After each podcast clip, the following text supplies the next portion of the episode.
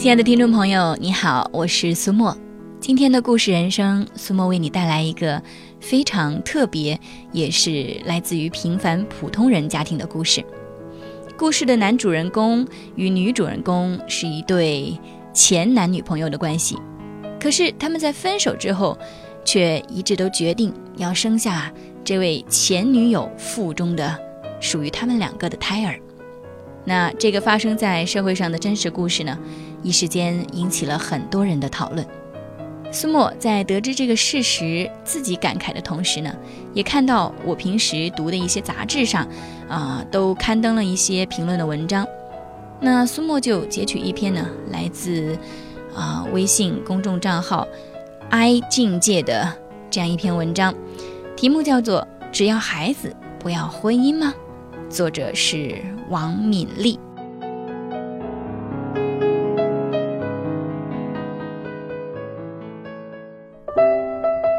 我是沈伯伦，我和吴霞的孩子在六月二十一日父亲节当天中午十一点三十八分出生，母女平安。今年的父亲节，二十五岁的沈伯伦成为新手爸爸，他与前女友吴霞一同庆祝孩子的到来。就在五个多月前，当吴霞怀孕十七周时，他们两人决定分手，并且生下孩子。等到了孩子出生后，要去给孩子上户口时，单身未婚的吴霞被告知，未婚生子上户口需要交纳四万元的社会抚养费。沈伯伦和吴霞决定发起众筹，一时间，两人成了媒体报道中风口浪尖的话题人物。七月十六日的《南方周末》以“只要孩子不要婚姻，未婚生子实验”为题，报道了这个故事。爱情不应该勉强，喜欢了就在一起，不喜欢了就应该分开。需要经过妥协和坚持才能继续的关系，不值得去追求。如果能让孩子感受到我们两个人对他的爱，那么这一切就是公平的。与其把精力放在维护一个家的公众形象上，倒不如仔细想想如何把自己投入到更热爱的生活中去，让孩子感受生活本身的希望。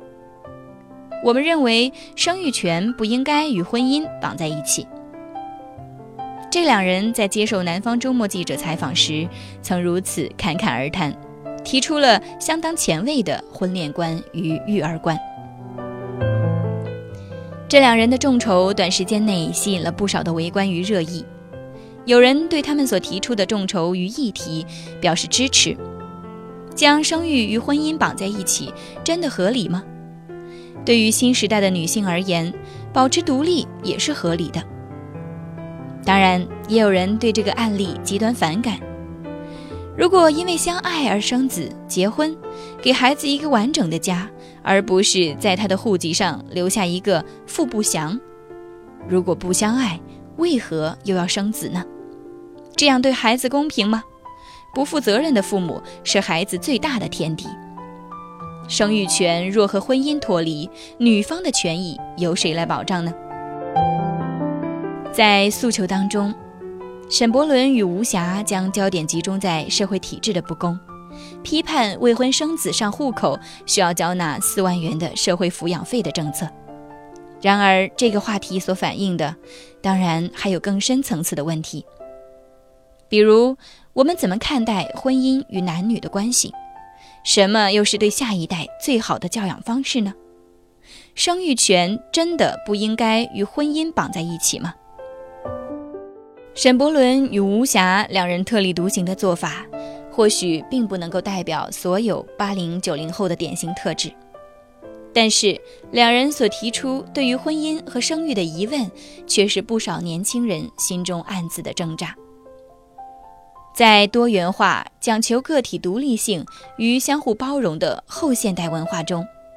八零九零后的我们常常被鼓励去挑战既定的规则与现状。但是，当我们在反思僵化的体制、掌握话语权的同时，是否也正企图去定做一个迎合自己利益的游戏规则，而让整个未来世代一起来为我们的自由去买单呢？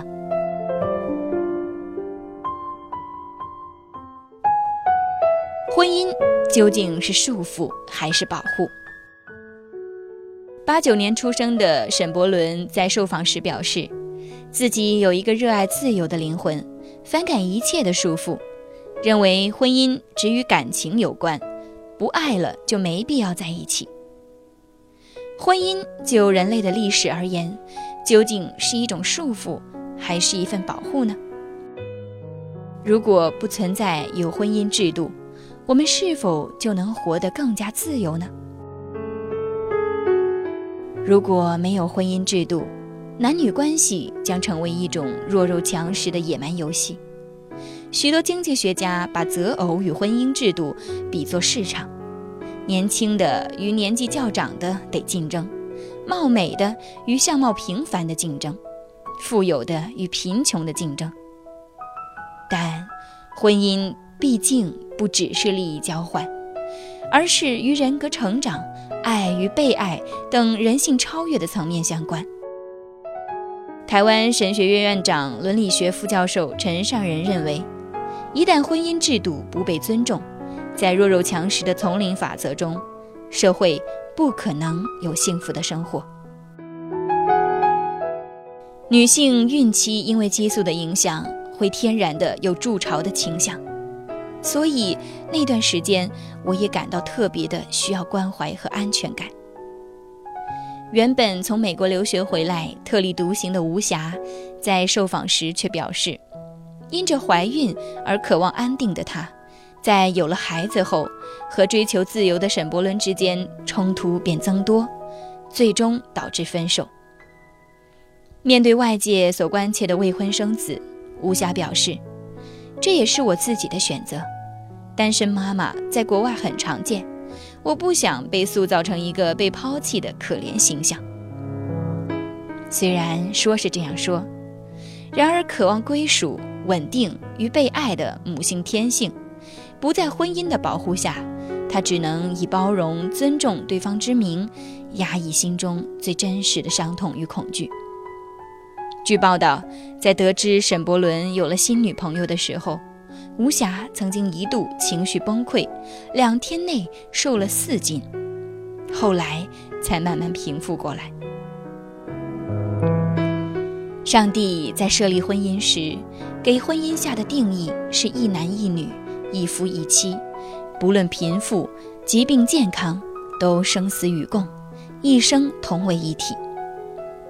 在婚姻之中，即便是妻子在怀孕中情绪波动不安，丈夫也应该学习去陪伴、扶持，彼此相爱。而所谓捍卫女权的现代独立女性，试图挑战上帝所设立的婚姻次序，在反对婚姻的同时，也脱离了上帝之手的保护，进入了可以预见的风险之中。我们可以说，婚姻是一份束缚，因为进入婚姻之后，我们从此只能与一个人相爱，我们必须为自己的选择负责，守住爱的约定。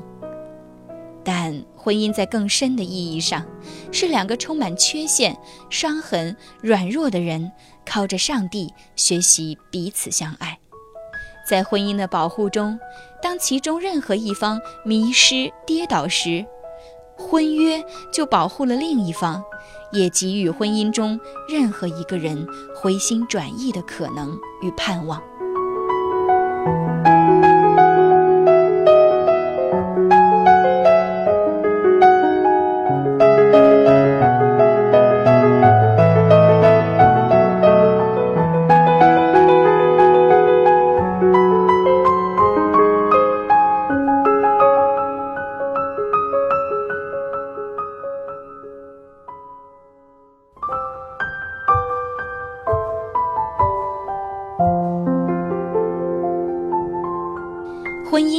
迫我们深入学习和好的功课。八零九零后的我们热爱独立与自由，活在自我追求与自我实现挂帅的 I 时代里。任何人事物只要与自我实现相冲突，就是罪大恶极。我们将自由定义为我行我素，希望让整个世界都服务于我的自由，以我为中心。我们理所当然地认为，爱情与婚姻存在的目的是为了自我身心灵的满足。但是，婚姻并不单单是为了让我享受爱中的亲密感，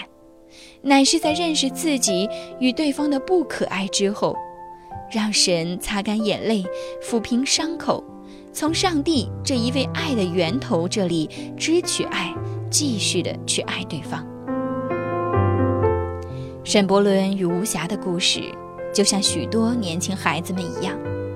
仓促地享受了身体上的亲密，却在怀孕之后才发现，彼此对于婚姻与自由的想法上有极大的差距。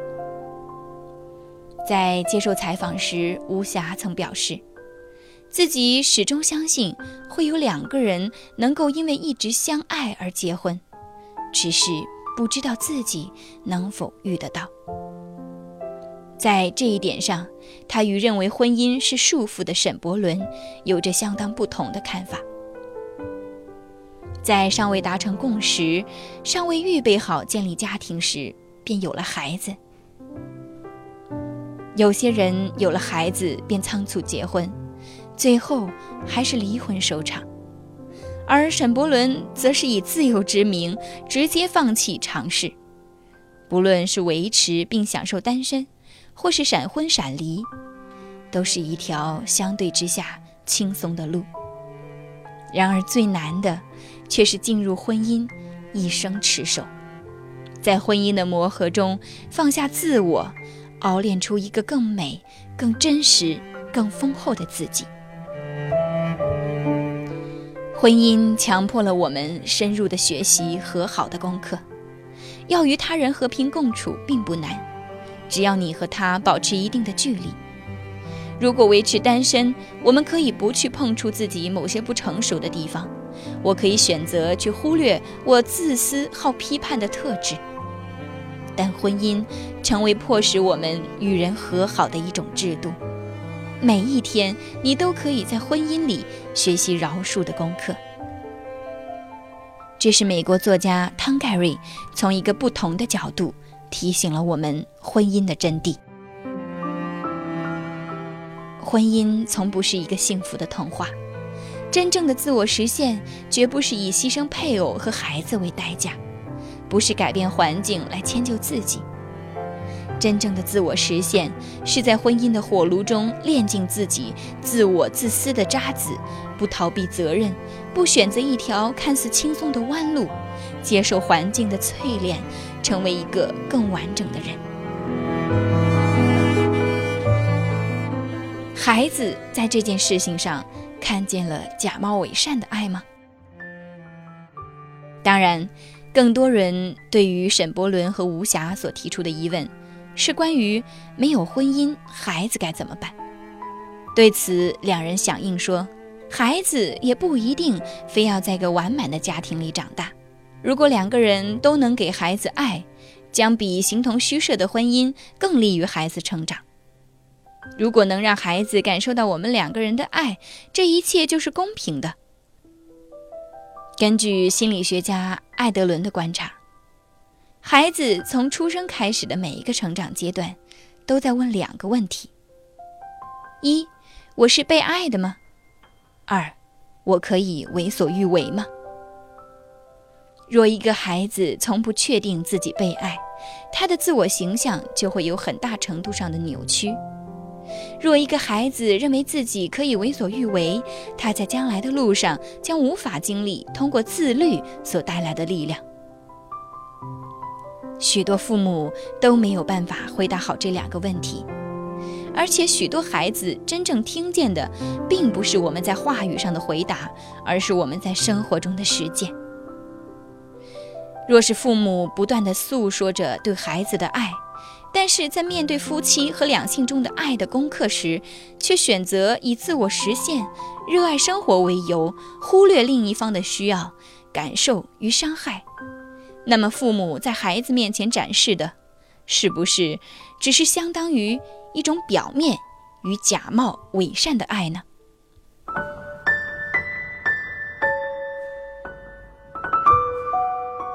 心理学家艾伦德认为，婚姻是一片湿土，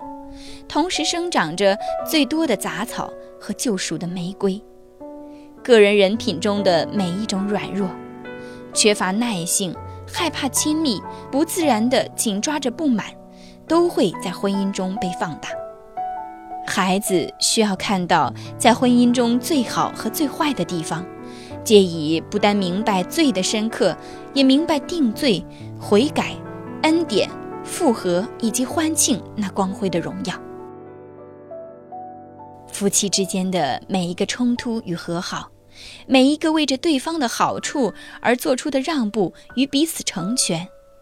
每一次争执后的悔改与学习饶恕，对孩子们。都是一个宝贵的经验。在婚姻中，孩子从父母的婚姻观察认识到我们的罪与上帝的恩典，认识到自由与责任必须同时兼顾，认识到亲密与独立自由之间的平衡，认识到蒙爱不等于可以为所欲为。在健康的自我形象中，认识可行与不可行的界限。若是父母在婚姻的学分中选择逃课，对于孩子的损失将是何等的大！在上帝的面前，相爱的两人互许真诚的誓言，执子之手，与子偕老，听起来多么老派，但却永不过时。婚姻是上帝赐给我们的宝贵礼物，但愿八零九零后的我们，也能在婚姻中对付自我。天天舍己，抓住每天的机会，深入学习饶恕的功课，把这份美好永恒的祝福传承下去。明天清晨，当你醒来，我会在你身旁守候。你将成为我眼中的瞳仁，我一生永远的信